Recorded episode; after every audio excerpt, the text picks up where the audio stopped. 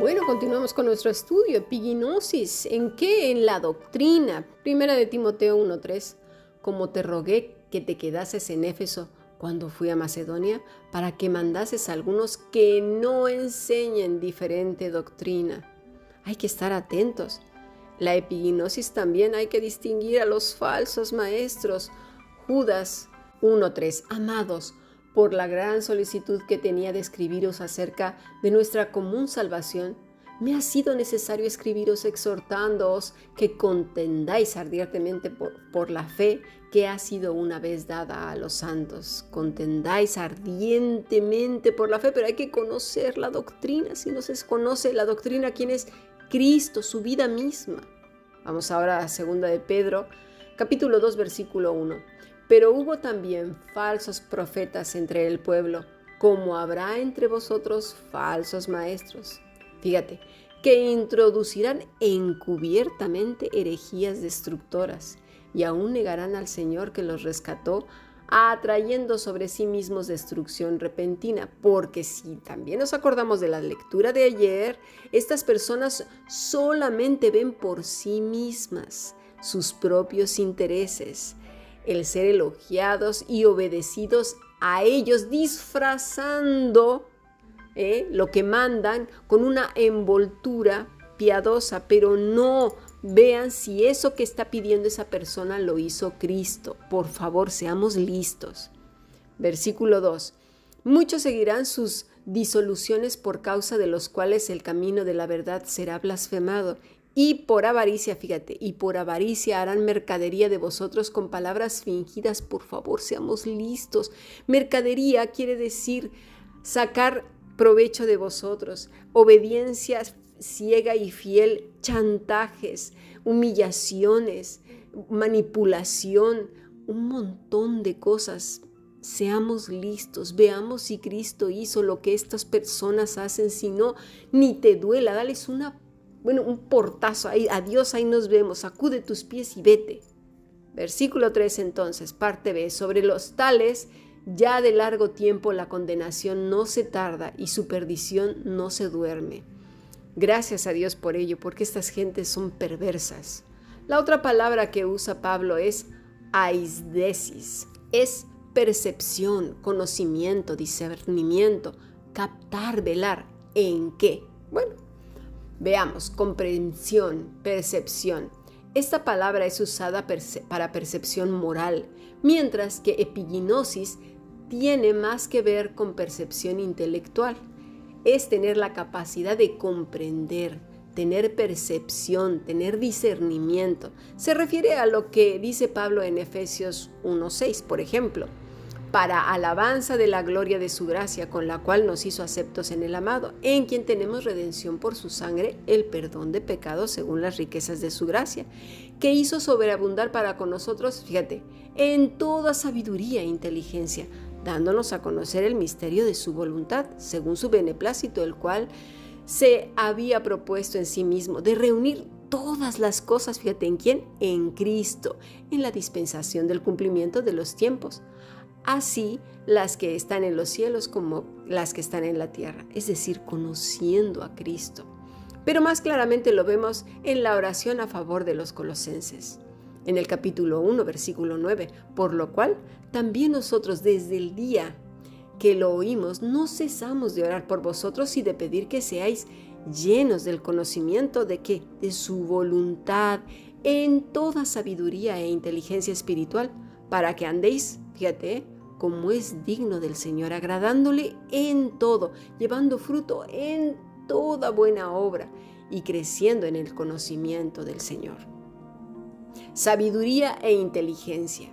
Y esto es algo que muchos carecemos, porque cuando vienen las contrariedades de la vida, no sabemos cómo gestionarlas y nos hacemos una tempestad en medio de un océano embravecido de sentimientos y pensamientos negativos o iracundos o llámale lo que quiera. La inteligencia tiene muchas maneras de presentarse, también lo sabemos. Se puede ser inteligente para muchas cosas, pero torpe para vivir, para gestionar las cosas que nos vienen grandes y que perdemos el control sobre ellas. Por eso la inteligencia y la sabiduría vienen juntas. A veces simplemente contestamos de manera resignada, pero dentro de nuestras mentes hay sendas tormentas emotivas que no cesan y nos provocan malestares infinitos. En el libro de Ovidio, El arte de amar, nos encontramos en su frontispicio con la siguiente sentencia. Video meliora, provoque sed deteriora sequor, que quiere decir veo lo mejor y, y lo apruebo pero sigo lo peor. y muy cierto es, porque aunque sabemos de cabeza, ¿verdad? O de mente, no tenemos la inteligencia para seguir lo mejor, lo que ya sabemos que tenemos que hacer. Es decir, sí, lo sabemos, lo aprobamos, sí, sí, sí, pero seguimos al final de cuentas lo peor. Nos cuesta tanto identificar a Cristo en todas las eventualidades de nuestra vida. El animal más desarrollado filogenéticamente se dice que es el mono. Pero una cosa es la inteligencia animal que responde a programas de conducta previamente establecidos y de los que no se puede salir, y la otra la inteligencia humana, porque Dios nos ha hecho a su imagen y semejanza. Esta rebasa esos programas, los desborda e inventa escapadas y vericuetos sorprendentes de actuación según la diversidad de acontecimientos que se le puedan presentar. Por vericuetos entendemos eh, caminos muy escabrosos, espinosos, torpes a veces. No tenemos sabiduría e inteligencia porque no ejercemos esos músculos. Catalogarlos, pues, sería el cuento de nunca acabar. Esto quiere decir que todo está condicionado, ¿sabes por qué? Por las gafas con las que vemos los hechos que estudiamos. Sí, mis estimados. Y que pueden ser de tipo físico, psicológico, social, cultural y espiritual.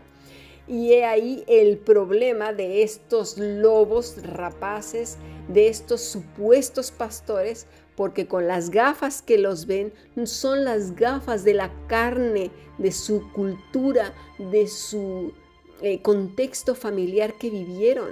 No están renovados, no han sido enseñados ni educados, lo único que tienen es religión. Por eso el cristiano debe de pedir sabiduría, inteligencia, renovar su mente, estar atento a todo. De verdad, mis estimados, si no has estado en las clases de adoración de siervos, de verdad te invito a que vayas, porque ahí descubriremos mucho de nuestro contexto cultural y sobre todo espiritual y también de dónde vienen todas estas costumbres que luego las queremos meter en, la iglesia. Así pues, la, pluralidad que se esconde en cada hecho real es rica y frondosa. Por eso hay derrotas objetivas. Se ha perdido claramente que pueden ser vistas como éxitos al utilizar un ángulo correcto de exploración. ¿eh? El tema da para mucho. Por eso puedo decir que interpretar es comprender la forma y el sentido. Necesitamos ser más ecuánimes, no atormentarnos tanto. Se va más allá de los datos que la retina nos muestra, mis estimados. La inteligencia aprecia más de lo que recibe y lo hace por los muchos componentes que hay dentro de su mundo y que se mueven y circulan y saltan y enfocan percepción, memoria, pensamiento, conciencia, afectividad y un largo etcétera. Y esto nos viene ¿Por qué? Porque nuestra mente se está renovando continuamente y es así que tenemos esa inteligencia y sabiduría espiritual. Si no, estaremos caminando el camino que siempre caminamos nada más que bañado con religiosidad, con versículos bíblicos. La inteligencia ilustrada da más de lo que recibe, de ahí su grandeza. Es lo que José Antonio Marina ha llamado como inteligencia creadora la forma en que cada una de nuestras actividades mentales es capaz de ampliar su facultad común para dilatarse de modo significante y grandioso, dice el doctor Enrique Rojas. Así pues, Santiago 1.4 dice, mas tenga la paciencia su obra completa para que seáis perfectos y cabales sin que os falte cosa alguna. Y si alguno de vosotros tiene falta de sabiduría, pídala a Dios, el cual da a todos abundantemente y sin reproche y le será dada. Pero pida con fe, no dudando nada, porque el que duda es semejante a la onda del mar que es arrastrada por el viento y echada de una parte a otra. Y es lo que acabamos de decir. Podemos decirlo de cabeza, es decir, con la inteligencia, bueno, con la mente, mejor dicho, que sabemos qué es lo mejor, pero elegimos lo peor. Dios nos da sabiduría en abundancia y sin reproche, pero esta no viene como por arte de magia. La magia no existe. Viene por escudriñar las escrituras, viene por meditar en su palabra, viene por estar en comunión con Dios en un espíritu de amor a Cristo, que se acerca a las escrituras y le busca. El Espíritu Santo nos ayuda a entender y a contrastar los eventos de la vida con lo que acabamos de leer, ver las cosas con objetividad y menos pasión, captar la realidad por arriba y por abajo. El vuelo de las águilas lleva a ver todo en perspectiva, registrando las incidencias que se contemplan cuando uno se eleva de nivel.